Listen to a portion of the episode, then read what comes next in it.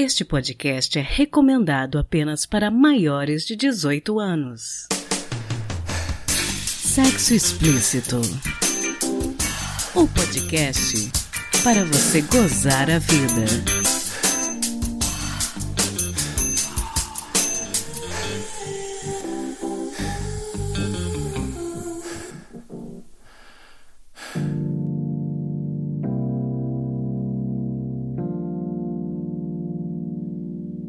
Estamos em outubro e eu não podia deixar de abordar com vocês o Outubro Rosa, importante campanha de mobilização para prevenção e diagnóstico precoce do câncer de mama. Mas com relação a isso, eu queria falar de algo um pouco mais profundo. Quando a gente fala de câncer de mama, a gente sempre fala de exames preventivos, mas esquece da qualidade de vida da mulher. A Organização Mundial da Saúde reconhece o impacto da vida sexual no bem-estar das pacientes com câncer e na preservação de seus relacionamentos. Criou-se inclusive um termo para isso: oncossexualidade. Hoje eu converso novamente com a sexóloga Carolina Freitas e vamos falar um pouco disso, sobre como a mulher pode exercer a sua sexualidade durante e depois do tratamento de câncer de mama. Também conversei com a Bruna, que teve um diagnóstico cedo e relatou para nós algumas dificuldades que vivenciou em seu relacionamento. Um depoimento muito verdadeiro e muito bonito. Esse episódio só foi possível graças a Tatiane do Sexo Sem Dúvida, que intermediou o contato com as minhas duas entrevistadas. Muito obrigada, Tatiane, pela força. E eu agradeço demais ao portal Sexo Sem Dúvida por essa parceria. Quero aproveitar e lembrar a vocês que já estamos com os nossos planos de assinatura ativos em picpay.me barra sexo explícito. Temos planos de 1, 5 e 10 reais. Se você acredita em nosso trabalho em valorizar mulheres podcasters, assine.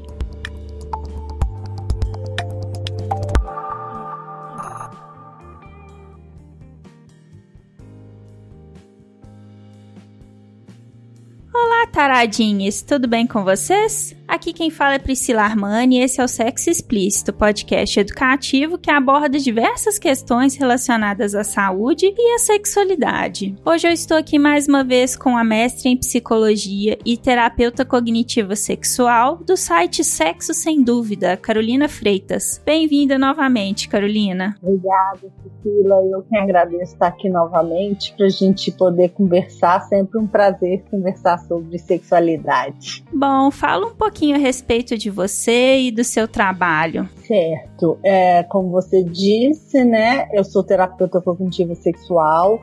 Eu sou psicóloga de formação, é, mestre em psicologia, sou sexóloga, especialista em educação sexual. Hoje eu estou trabalhando né, na clínica, trabalho também como supervisora clínica e professora de pós-graduação. Eu sou colaboradora do portal Sexo Sem Dúvida. Sou também delegada estadual da SBRASH, Sociedade Brasileira de Estudos em Sexualidade Humana, aqui no estado de Goiás. Sou coordenadora e idealizadora do programa Florescer. É um, um, espaço, né, um programa que eu pensei junto, idealizei e pensei. Hoje está aí funcionando há dois anos com o psicólogo Marcelo Assis, que a gente trabalha com é um núcleo de atendimento, supervisão e capacitação nessa área de gênero e sexualidade humana. E esse ano eu entrei, né, como pouca coisa a gente vai trabalhando cada vez mais, como membro do, do Conselho de Psicologia no grupo de Direitos Humanos, na Comissão né, Especial de Direitos Humanos. É isso que eu tenho feito, Priscila.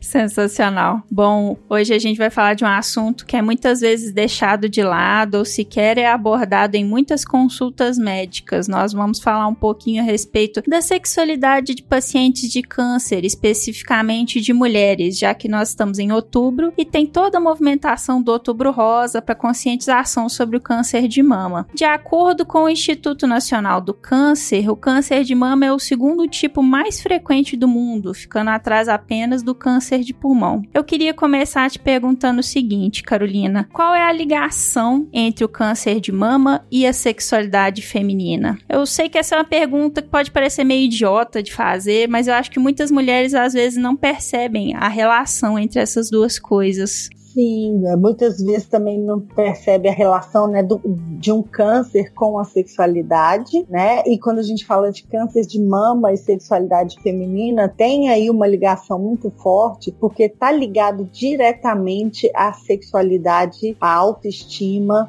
né, o, o, o, lidar com esse corpo da mulher. Então tem muita, a gente sofre é, é, o preconceito em se falar sobre o câncer, porque quando a gente fala em câncer, muita gente pensa em não poder falar de sexualidade e até de atividade sexual mesmo, pelo câncer está ligado à morte na nossa sociedade, né? Culturalmente, quando a gente pensa em câncer, a gente pensa em morte. Só que na verdade tem uma vida pós esse câncer, tem uma vida durante esse tratamento e a sexualidade, no caso dos cânceres de mama, a sexualidade feminina, ela é diretamente afetada quando a gente fala de câncer de mama e não se fala sobre isso, né? Não dá espaço para essa mulher vivenciar essa sexualidade nesse período, o que na verdade melhoraria todo o prognóstico, né? Sim. E quais que a gente pode falar que são os principais impactos do câncer na vida sexual da mulher? Os remédios remédios e a quimioterapia mudam um pouco essa dinâmica, né? Muda, realmente muda, né? Primeiro vem o impacto, né? Que eu estou com câncer, então como é que eu vou lidar com essa questão agora? Aí a gente entra com as questões emocionais de um próprio, uma própria tensão, um próprio nervosismo, uma ansiedade, né? Muitas entram em depressão e isso afeta diretamente a sexualidade. O lidar com as mamas, né? A mama é uma representação para a gente do feminino na nossa cultura, não só para as mulheres, mas para os homens, né? Que lidam com essas mulheres também. Tem ali uma representatividade do meu corpo e a gente tem uma cultura, né? Ao corpo que reverencia esse corpo perfeito, né? Que tem aí um padrão a ser seguido. A mulher já sofre com esse padrão e quando fala na mama, na retirada, na possibilidade, às vezes nem se retira, né? Mas na possibilidade de retirar essa mama ou de retirar uma parte dessa mama, liga, fica ligado diretamente à identidade dessa mulher. Ela começa a não reconhecer também esse corpo e ela sem reconhecer esse corpo, ela não consegue lidar com as sensações que esse corpo vai trazendo para ela, né? Então esse símbolo de feminilidade aí que são as mamas, ele é diretamente atingido, atinge esse emocional e vai interferir nas relações como um todo. E se essa mulher tiver uma parceria, também pode interferir na vida conjugal dessa mulher, né? Inclusive, eu queria te perguntar sobre isso, né? Qual que pode ser o papel dos parceiros e das parceiras durante o tratamento, né? Como que eles podem atenuar esse sofrimento trazido pelo tratamento? É, a parceria é muito importante porque um acolhimento, né? Esse acolhimento, quando fica sabendo ali da notícia juntos, né? É, é importante. E a manutenção dessa intimidade que essa parceria vai trazer também é muito importante. Muitas vezes a própria mulher que está com o câncer, né? Que ela que está sofrendo ali as questões físicas e emocionais, ela afasta essa parceria. Mas é importante a parceria se envolver, começar a fazer parte de todo o processo, de todo o tratamento, porque quando a gente fala de sexualidade, né, de intimidade, sexualidade, a gente não está falando apenas da atividade sexual. A gente está falando de afeto, a gente está falando desse acolhimento, a gente está falando desse estar juntos. E a parceria estando junto nesse momento, essa mulher se sente mais segura. E nessa segurança, a gente aí trabalha né, até com, com prevenção de, de possível depressão, por exemplo, ou ameniza a, as ansiedades ali que vai ter no dia a dia, que vai ter no tratamento. Então, ter uma parceria que esteja junto facilita bastante esse processo. Inclusive, eu estava lendo um pouco a respeito, né? E eu vi alguns dados falando que entre 35 e 50% das sobreviventes sofrem com alguma disfunção sexual. Tem alguma coisa assim que, com relação à libido, que fica afetada com remédios, com tratamento? Os tratamentos tratamentos, é, dependendo do tipo de tratamento, né, e, e, da intensidade desse tratamento, aí vai depender desse diagnóstico, do, de onde foi detectado, né, em que nível que está o câncer, a medicação ela pode se interferir Mas aí a gente tem, se a gente fala, por exemplo, de, de baixa libido, a gente está falando também desse bem-estar dessa mulher, né? Então tem a sensação dessa mulher de estar, né? As emoções dela estar com essa doença que interferem. A gente tem aí os medicamentos que podem interferir na função sexual. Aí a gente não estaria falando só da libido, né? Mas dificuldade de lubrificação, dores que essa mulher pode ter durante a relação sexual, por exemplo, ou dificuldade de ter um orgasmo. Isso realmente pode acontecer por conta de tratamento, por conta de medicação. Então, se a parceria está ali junto, que sabe que isso vai acontecer por um determinado tempo, a gente pode trabalhar as vivências sexuais de outras maneiras, né? Não, não focando é, numa penetração, não focando, focando num corpo como um todo, né? Em outras formas de ter prazer, em que essa mulher vai lidar com esse corpo e quanto melhor ela lidar com esse corpo, é menos efeito ela vai tendo, porque ela consegue lidar com esse corpo e com a parceria vão caminhando juntos, né? Então isso aí pode realmente acontecer. O que a gente diz para procurar, por exemplo, um tratamento em terapia sexual se fica alguma disfunção, porque enquanto está ali no, no, no, processo, né, a gente não chama de disfunção sexual, tá, Priscila? A gente diz que é realmente atinge essa função sexual mas como se fizesse parte desse tratamento. Inclusive, né, quem está acompanhando essa mulher seja é, é, multidisciplinar, né, então seja médico, psicólogo, nutricionista, fisioterapeuta, quem puder ir orientando essa mulher, porque a, a sexologia é, é, ela é multidisciplinar, né, então quem puder ir orientando essa mulher e orientando esse casal, vai saber que nesse período isso pode acontecer e que pode ser, pode se lidar com a sexualidade de uma outra forma. Se passados seis meses, depois de todo o tratamento, né, depois de todo esse percurso, já não está mais com medicação, já está seguindo a vida com uma boa qualidade de vida, aí fica com dificuldade sexual, aí a gente vai poder pensar em disfunção sexual e um tratamento específico com a terapia da sexualidade. Muito importante você falar isso. Tava inclusive pensando aqui que caso a gente tenha ouvintes em tratamento com receio de conversar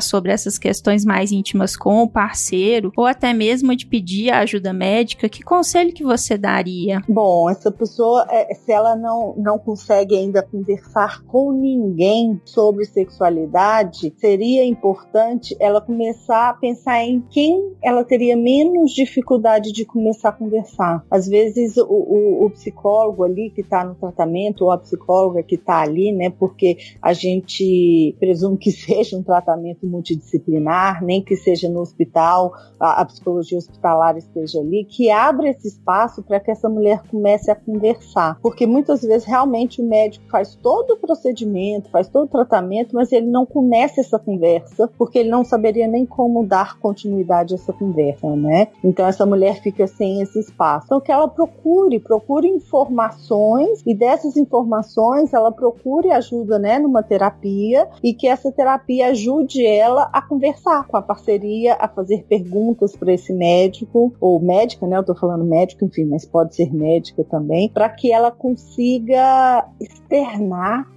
né? Ela conseguir falar sobre. Muitas vezes a gente conseguir falar sobre é, já ajuda bastante nesse processo do que a gente ficar remoendo ali sozinha, né? Muitas vezes fica assim, ah, não tô com desejo, mas eu não posso falar pro meu parceiro, senão ele vai me deixar, tem muito disso, né? Eu já tô com câncer e agora eu não vou nem ter relação com ele, então ele vai me deixar. Isso vai criando um fantasma nessa relação e o processo vai ficando bem mais difícil. Então que essa mulher encontre alguém que comece comece esse caminho de conversa, de compreensão do que está acontecendo com ela. Às vezes a enfermeira, né? às vezes uma amiga, e dali começar esse processo de resgate dela enquanto mulher dentro desse tratamento que afeta diretamente, né? Esse ser mulher. Nossa, excelente conselho. Também estava pensando aqui que talvez tenham ouvintes pensando nesse momento, será que eu tenho chance de ter câncer de mama? A gente podia falar falar um pouquinho da prevenção, né? De como que as mulheres, nossas ouvintes, podem se prevenir com relação ao câncer de mama, né? Sim, a gente tem algum, né, alguns agentes, pode chamar assim, alguns fatores que podem te dar mais chances, infelizmente, de ter o câncer de mama, né? Histórico familiar de câncer, por exemplo, tem sempre que estar tá fazendo ali o preventivo. O mais importante de se fazer é a, a prevenção, né? Não fazer só a prevenção é, no outubro rosa, mas manter os exames em dia, fazer o toque nas mamas para ver se tem, né, algum carocinho, nem que seja pequenininho ali. A gente ter esse conhecimento de corpo, porque nossas mamas elas modificam durante nosso ciclo, né? Nosso ciclo menstrual, elas incham, desincham. Então pode aparecer algum carocinho desse processo do ciclo, mas se a gente ficar atenta, quanto mais cedo a gente detectar, melhor é para o tratamento. Porque o câncer de mama ele pode ser tanto prevenido quanto tratado. Então a orientação sempre é ter a mamografia em dia para as mulheres, né, acima de 40 anos ou para as mulheres que têm esses casos já em família e fazer sempre o exame do toque ter sempre esse contato com o corpo para saber se ali está aparecendo algum nódulo e se esse nódulo pode ser ou não maligno ou benigno. E se tem algumas dores, então a mulher acompanhar esse corpo é preventivo para o câncer de mama. Tem alguma idade a partir da qual a gente tem que se preocupar um pouco mais? Bom, a orientação que a gente tem, né, que as mulheres é, a partir dos 45 anos sempre façam regularmente o exame de mama, né, a mamografia, né, especificamente ali a mamografia. Então, as mulheres que vão regularmente ao ginecologista, é importante que, né, se vá ao ginecologista anualmente, se não tiver nenhuma outra intercorrência, mas que faça ali é, os exames, né? E nesses exames também já pode ser é, é, detectado algum nódulo ou não. Então, a mulher, de uma maneira geral, ela pode ir fazendo esse exame ela mesma. Mas a gente tem a mamografia, agora tem em outubro, né? Muitos laboratórios laboratórios, muitas clínicas disponibilizam os exames, ele se torna mais acessível. Então, quem puder fazer, mesmo sem ter histórico, para manter uma, uma, ali um cuidado regular, passado dos 40, 45 anos, é importante dar uma olhada, porque a gente tem alterações é, hormonais, né, Priscila, que ali, a partir dos 40, aí vai se aproximando ali da perimenopausa, climatério, e isso tudo a gente pode ficar mais predisponível disponível, né? Acho que não é essa a palavra, mas enfim, predisposta ali a questão do câncer aparecer por conta dessas alterações hormonais que acontecem aí nessa menopausa. Então também é um período para ficar mais atenta, né? Não que aconteça com todas as mulheres, mas todas as mulheres têm que fazer esse preventivo, porque quanto mais cedo é detectado, melhor o prognóstico, melhor o tratamento. Excelente. Bom, Carolina, como você já sabe, eu gosto sempre de encerrar entrevista dando aos nossos ouvintes um conselho, né, para eles gozarem mais a vida, tendo em vista o contexto em que a gente está, do Outubro Rosa e o bate-papo que a gente teve hoje. Qual palavra final que você gostaria de deixar para as nossas ouvintes? Ah, eu gostaria de deixar que assim que elas tenham, né, que, que as mulheres tenham um olhar mais acolhedor para o próprio corpo, que recebam esse corpo, toquem nessas mamas o corpo de uma maneira geral. Para quê? Para ter sempre um contato contato com essa sexualidade, com esse prazer que esse corpo traz, independente da forma, tamanho, cheiro e gosto desse corpo. Porque quanto mais contato tivermos com o nosso corpo, com nossa sexualidade, a gente detecta qualquer possibilidade de, de algum câncer de mama, por exemplo, ou de alguma coisa que está fora do que é habitual e a gente consegue tratar de uma maneira mais acolhedora com a gente mesmo. Então, se eu fosse resumir numa palavra para o tubo rosa, seria acolhimento. O acolhimento da mulher com ela mesma e de quem estiver próxima dessa mulher e sendo uma parceria, tá ali nesse resgate junto com ela, né? Cumplicidade sexual nesse momento é muito muito importante. Fantástico. Bom, deixa suas redes sociais para quem tiver interesse em procurar por você. Vocês me encontram, né, no portal Sexo Sem Dúvida, eu tô lá também, lá tem várias informações. E tem o meu site, psicólogacarolinafreitas.com.br e o Instagram psi, underline carolina, underline freitas. Assim vocês me encontram, tô à disposição, Priscila. Agradeço muito pelo seu tempo e por ter conversado com a gente, Carolina, sobre esse assunto que às vezes é muito silenciado, mas também é muito importante para a qualidade de vida das nossas ouvintes. Com certeza, é um prazer e a gente está sempre assim disponível para falar sobre sexualidade mesmo em momentos mais difíceis, porque é muito importante. Bacana demais.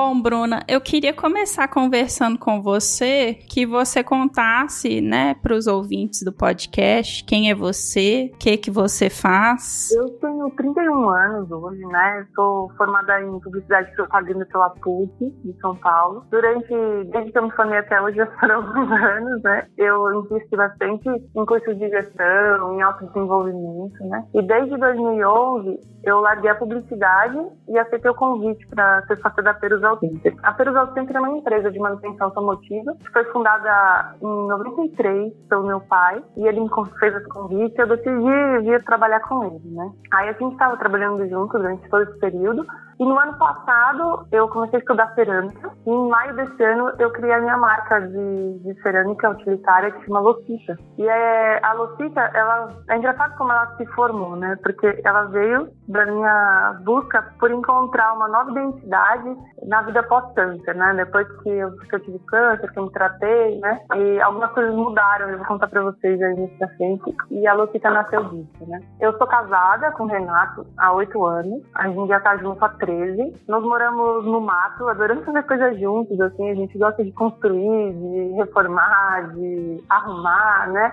É, a gente é bem parceiro nessa parte. E ele é um grande apoiador das minhas ideias, dos desafios que eu encontro pela frente, né? Eu tô sempre pensando em algo novo e ele tá me apoiando, tá no mesmo barco que eu, né? Até porque a gente pensa, a gente a vida inteira fazendo a mesma coisa é, muito tempo, né? Que a gente tem que fazer várias coisas aí na vida.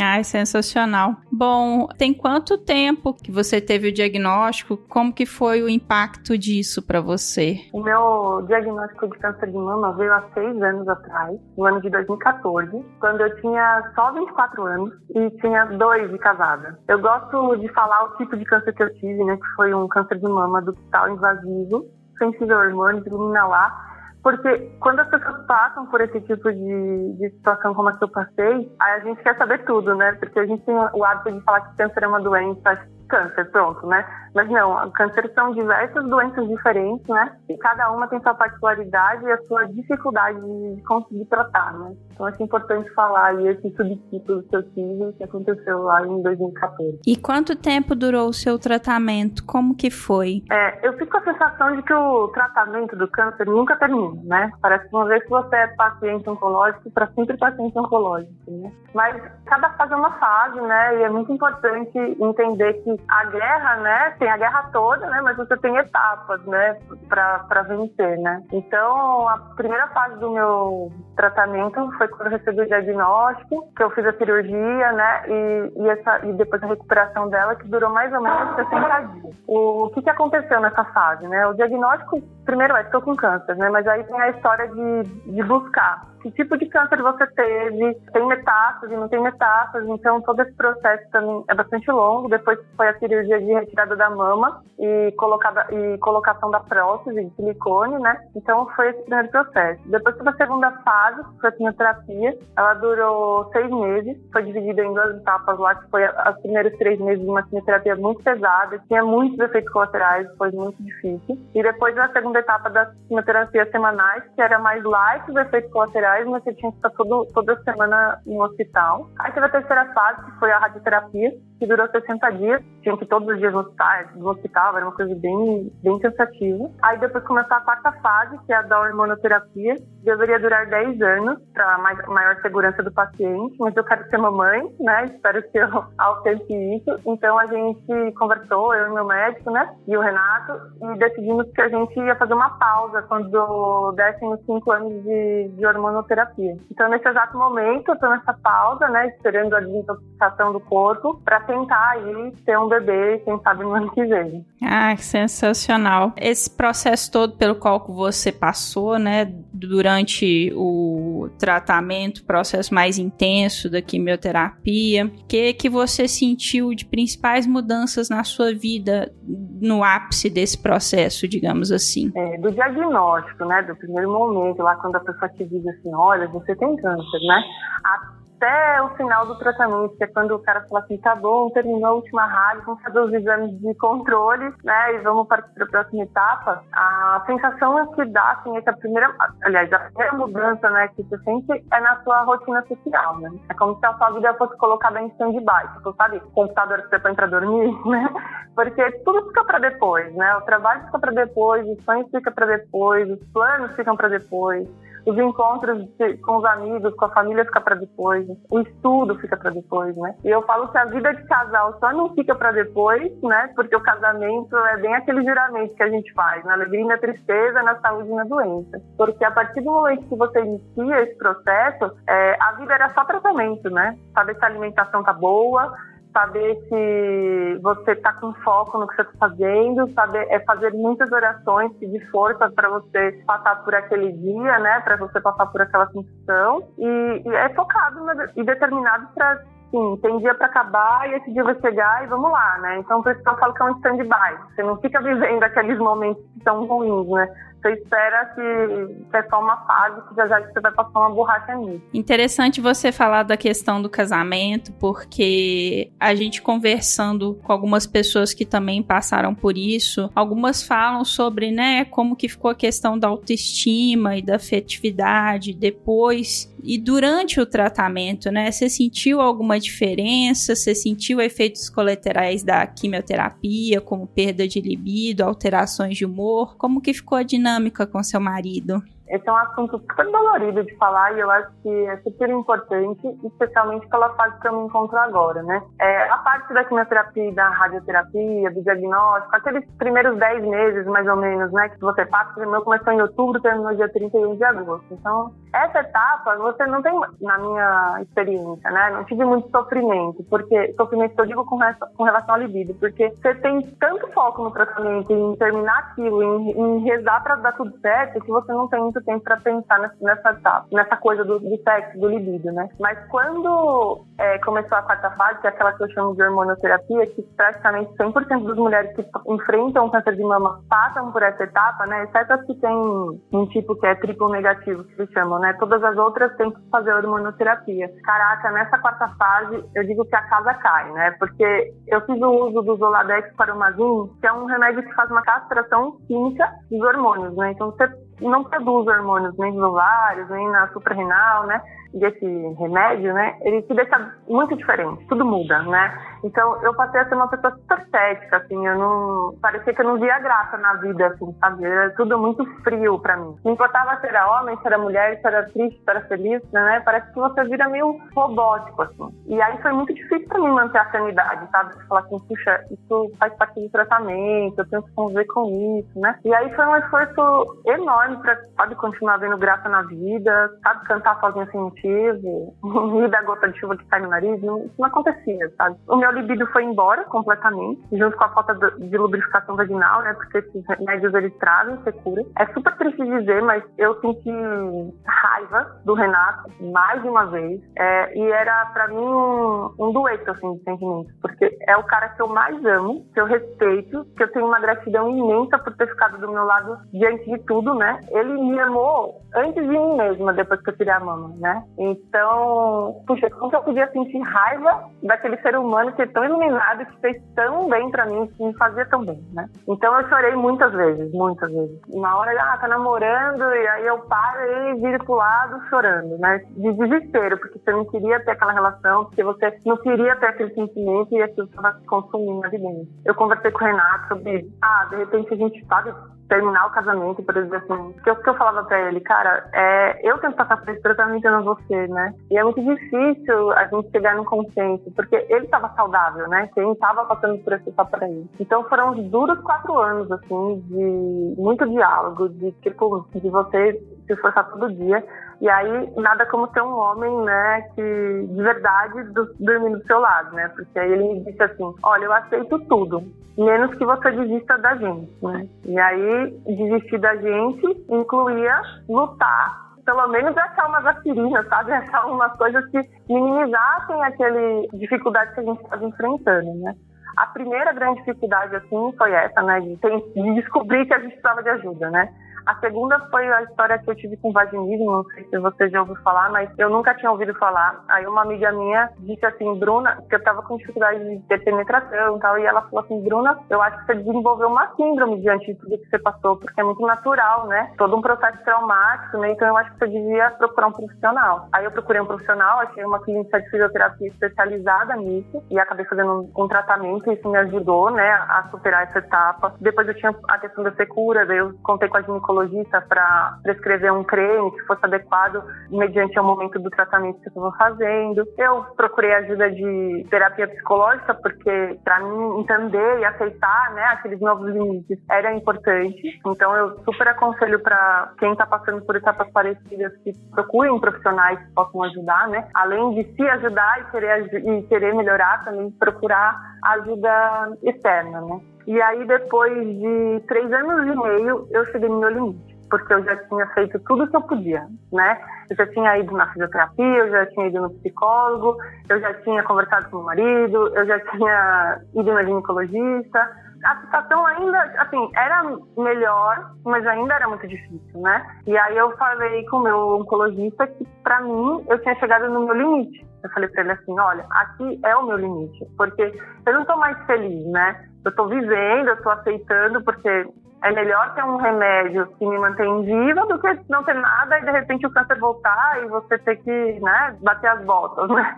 E falei com ele e ele falou assim, olha, Bruna, se você aguentar pelo menos quatro anos, seria bom, porque é mais seguro, né? E aí depois a gente mudaria a medicação para uma medicação um pouquinho mais light. E aí foi assim que a gente fez. Eu aguentei pelos quatro anos e aí depois disso ele mudou minha medicação pro tamoxifeno. Isso foi em, em junho do ano passado. E cara, depois que mudou a minha medicação pro do tamoxifeno, a vida começou a melhorar, né? Eu comecei a sentir que meus hormônios estavam voltando, sabe, sentir viva de novo, né? Minha, meu humor melhorou muito, né? Eu passei a ficar menos estressada, eu passei a dormir melhor, as minhas dores diminuíram. E aí, quando foi em março desse ano, a minha menstruação voltou, né? Ela começou, meus ciclos passaram a ser regulares, né? Todo aquela, aquele ciclo que acontece com a mulher, né? Tipo, ah, tem menstruação, a gente passa por diversas emoções, né? Tem um período que a gente fica mais estressada, mais criativa, né? E, e eu recebi de volta, né? Esse, toda essa, para mim, essa explosão feminina, né? que a gente às vezes, quando está inserido nela diariamente, durante longos anos, a gente não, sabe o quanto ela é valorosa, né? Como eu fiquei longe disso durante cinco anos, hoje eu consigo comparar, sabe, o que é uma vida com menstruação, com hormônios e uma vida sem, né? Então, para mim isso foi um grande presente. E aí, quando aconteceu a volta da menstruação, eu comecei a reconhecer esses ciclos, eu precisava expressar minha feminilidade, né? Voltou o libido. Eu fiquei parecendo uma garota de 15 anos que acabou de encontrar um namorado novo, né? Então, Renato ganhou bônus, né? Porque tudo voltou a ser vivo de novo e, e funcionar. Então, o, que, que eu cheguei à conclusão? Primeiro que eu precisava expressar, né, essa, esse feminino. E aí, com isso, eu criei a, a, a que eu citei lá em cima. E o segundo que eu entendi, tive a certeza de que o libido, ele não é uma coisa só, né? Não adianta você falar pra mulher, ah, vamos fazer terapia que vai ficar bem, né? Ou, ah, vamos cuidar do hormônio e não fazer a terapia que vai ficar bem. Nem não, né? O libido é um conjunto aí de, de ações, de experiências que faz com que você se sinta aí viva, né? Acho fantástico isso que você está falando, porque eu acho que algumas mulheres pensam ou na questão, né, de conversar com alguém, de procurar um profissional para terapia, ou a questão do hormônio, e é um trabalho conjunto, né? Sem dúvida, é um trabalho conjunto, sem dúvida, não, não existe, porque por mais que eu diga que fosse difícil para mim, né, que a minha, que eu fui para terapia também, né, a minha cabeça, de certa forma, era boa, né? Eu sabia que não era tristeza, não era falta de você se achar bonita, não, é, não era isso. É, era um negócio que não vinha de, de dentro mesmo, faltava química, né? Não era uma coisa que você via que era psicológico, né? E, eu, e a gente falou disso diversas vezes, eu, Renato, porque ele chegou a dizer pra mim assim, caramba, às vezes parece que você nem gosta mais de mim, né? Porque você não tem a história do desejo. Aí eu falei assim, caramba, você precisa entender que não é assim que funciona, né? Como é que você vai sentir uma coisa que você depende de uma reação química do seu corpo que você não tem, né? Então, realmente é isso, é um, é um conjunto da obra. Você precisa estar em ordem com tudo. Ai, muito interessante. Eu queria te pedir para você deixar uma mensagem para mulheres que se encontrem numa situação parecida com a que você viveu ou talvez enfrentando desafios parecidos. A mensagem que eu tenho para deixar assim, para as mulheres que estão passando por isso é tenham paciência. A vida é assim mesmo, né? Os nossos desafios vão ser sempre diários. Melhora o que você puder melhorar. Suporta o que não é possível melhorar, né? Suporta o que tem que ser suportado. Seja inteira todos os dias. Nosso 100% não é o mesmo todo dia dia, né? Tem dia que eu posso fazer mil peças, tem dia que eu posso fazer 600 peças, então eu vou fazer o, o meu 100% daquele dia, né? Mas é importante que você seja tudo que você pode ser naquele dia, né? Não, não deixa, não faça só metade, porque isso é desperdiçar tempo, desperdiçar vida, né? E uma outra coisa que eu diria, e é isso para todas as mulheres, valorizem, né, o feminino que tem dentro de vocês. Reconheçam o poder de, de ser mulher, sabe? Respeitem suas fases, meu, entenda o ciclo de vocês. Essa história de ser mulher é um presente, né? Então, eu não, eu não sou eu não sou homem, né? Mas não ter, mas ter ficado sem o que tem de mais belo dentro da mulher durante um período tão longo como esse me fez entender que tem muita gente desperdiçando essa força que vem disso. Assim. Então, eu uso a força. Presta atenção em si mesmo, é que vale a pena. Sensacional. Bruna, você quer deixar algum contato seu, de repente, redes sociais da Lopita Cerâmica? A Lopita Cerâmica está começando, ela é um bebê, mas com certeza se alguém quiser ir lá curtir, né? E a página vai me ajudar muito. Então, ela é Lopita Cerâmica, a página. E tem a página da Terusa Center também, que é a minha oficina. Se alguém quiser acompanhar acompanhar lá, será muito bem-vindo. Sensacional. Eu vou colocar no post do episódio também o, o link para a sua página, beleza? Obrigada por ter conversado com a gente e ter compartilhado da sua experiência. Eu que agradeço o convite e eu fico à disposição aí para as meninas, se de repente estiver passando por isso, se identificar com a minha história e quiser aí trocar uma ideia, aliviar o coração, eu estou à disposição. Agradeço muito, viu, Bruna, por ter conversado comigo e boa sorte para você. Obrigada, obrigada. Vou precisar de sorte. Mas vai dar tudo certo. Vai dar tudo certo nessa nova fase de vocês. É, tá, tá bem gostoso. Eu falei que é, uma, é, é a minha melhor fase, né? Mesmo, com, mesmo considerando tudo que é, tudo antes do, do câncer, é a minha melhor fase. Sensacional.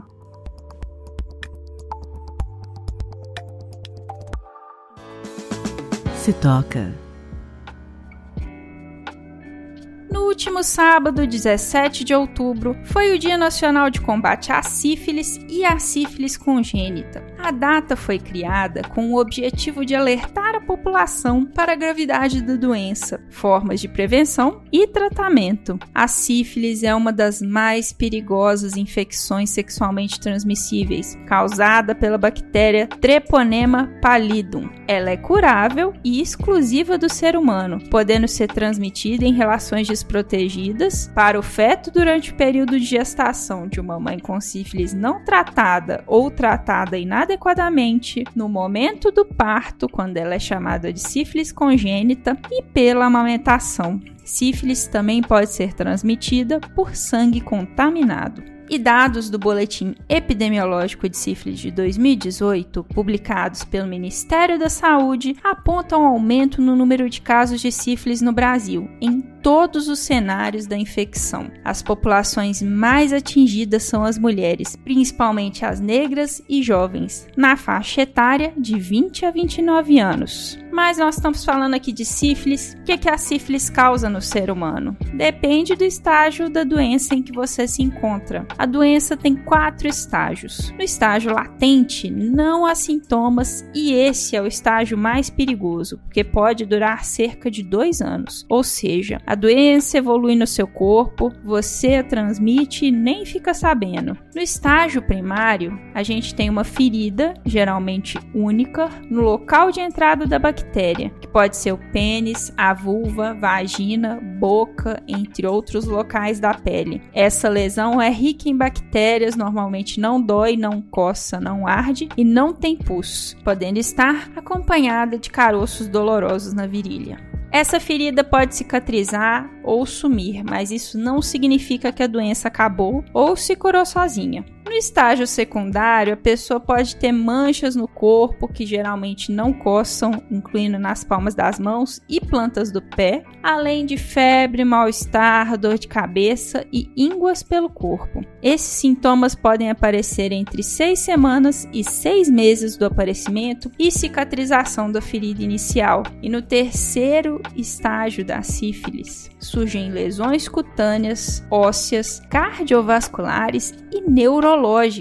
Quando chega nesse terceiro estágio, o último estágio, já pode ser tarde demais. O não tratamento da sífilis pode levar a várias outras doenças e complicações, inclusive a morte. Uma pessoa pode ter sífilis por vários anos e não saber, a doença pode aparecer e desaparecer, mas continuar latente no organismo. Por isso é tão importante se proteger, fazer os testes e, se a infecção for detectada, tratar da maneira correta. Não é demais reforçar que o teste de sífilis é gratuito e pode ser feito na maioria dos postos de saúde do Sistema Único de Saúde. É um teste rápido e se você der positivo, você pode iniciar o seu tratamento imediatamente com o uso de penicilina, também de forma gratuita. Então, fica aqui o aviso. Faça o exame e se você tiver tido qualquer relação sexual desprotegida, não hesite em procurar ajuda.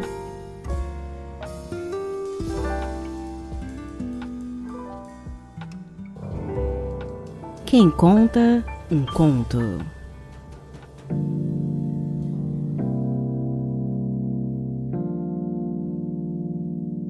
O conto desta semana foi publicado no começo deste ano na arroba depois daquela hora no Instagram e é de autoria do escritor carioca Gustavo Lacombe. O texto fala sobre oportunidades perdidas por não valorizarmos aquilo que é importante para nós. O narrador é o meu ouvinte Tiago Pio, de 31 anos, que mora em São Paulo e tão gentilmente cedeu a sua voz para esse texto reflexivo. O Tiago me mandou esse texto em fevereiro e eu só consegui que ele fosse ao ar hoje. Desculpe, Tiago. Por isso, eu decidi que a partir de hoje não estarei mais recebendo textos nem escolhendo novos narradores. Eu preciso dizer que eu acho injusto com quem já mandou conto há tanto tempo que eu ainda não tenha conseguido publicar todos os contos. É até um problema, entre aspas, bom que eu tenho, né? Eu tenho bastante conto e eu preciso publicar todos, né? Então eu vou dar uma pausa nesse processo de receber os contos e de receber novos narradores, ok? Só até o fim do ano e quando eu estiver novamente precisando de colaboradores, eu publico nas nossas redes sociais, ok?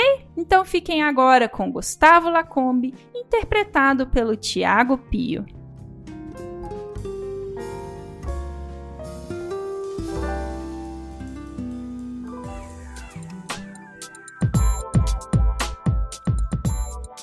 Talvez você ainda não tenha percebido a vontade por trás da mensagem o desejo, o querer. Talvez você ainda esteja pensando que provavelmente é só mais um jogo onde a conquista é a parte que importa. Depois que ela diz sim, a graça acaba. Tem gente que espera essa confirmação por interesse. Tem quem espere o sentimento só para levar para cama. O que eu sei é que não se pode tratar com banho-maria quem pegaria fogo com você. Não é justo deixar esperando quem já deixou claro o que quer e agora se vê à mercê da tua vaidade. Óbvio que nem sempre o outro espera e me perdoa, mas eu acho é bem feito quando alguém arruma outro mais disposto. Não são os opostos que se atraem, você já deve ter percebido. Enquanto isso, enquanto você brinca de puxar o barbante, tentando distraí-la e mantê-la por perto, tem outra pessoa que chega, dá exatamente o que ela quer e toma o teu lugar. Sim, teu lugar, que deveria ser teu, mas você caprichosamente abriu mão. Se era isso que você queria, ok. Só não custava dizer logo. Se não era o que você esperava, bom, não dá para ficar esperando para sempre alguém decidir se apaga a chama ou faz arder o desejo que se criou.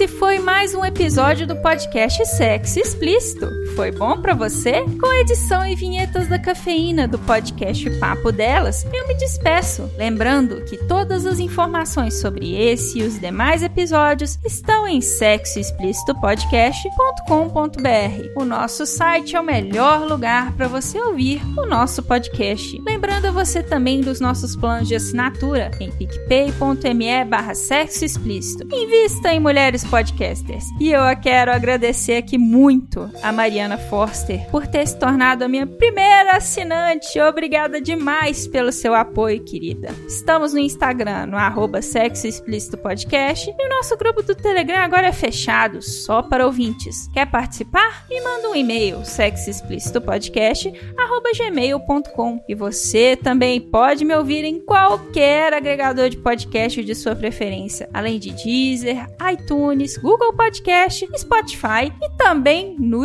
YouTube. E aí, o que, é que você está esperando? Bora gozar a vida? Beijo!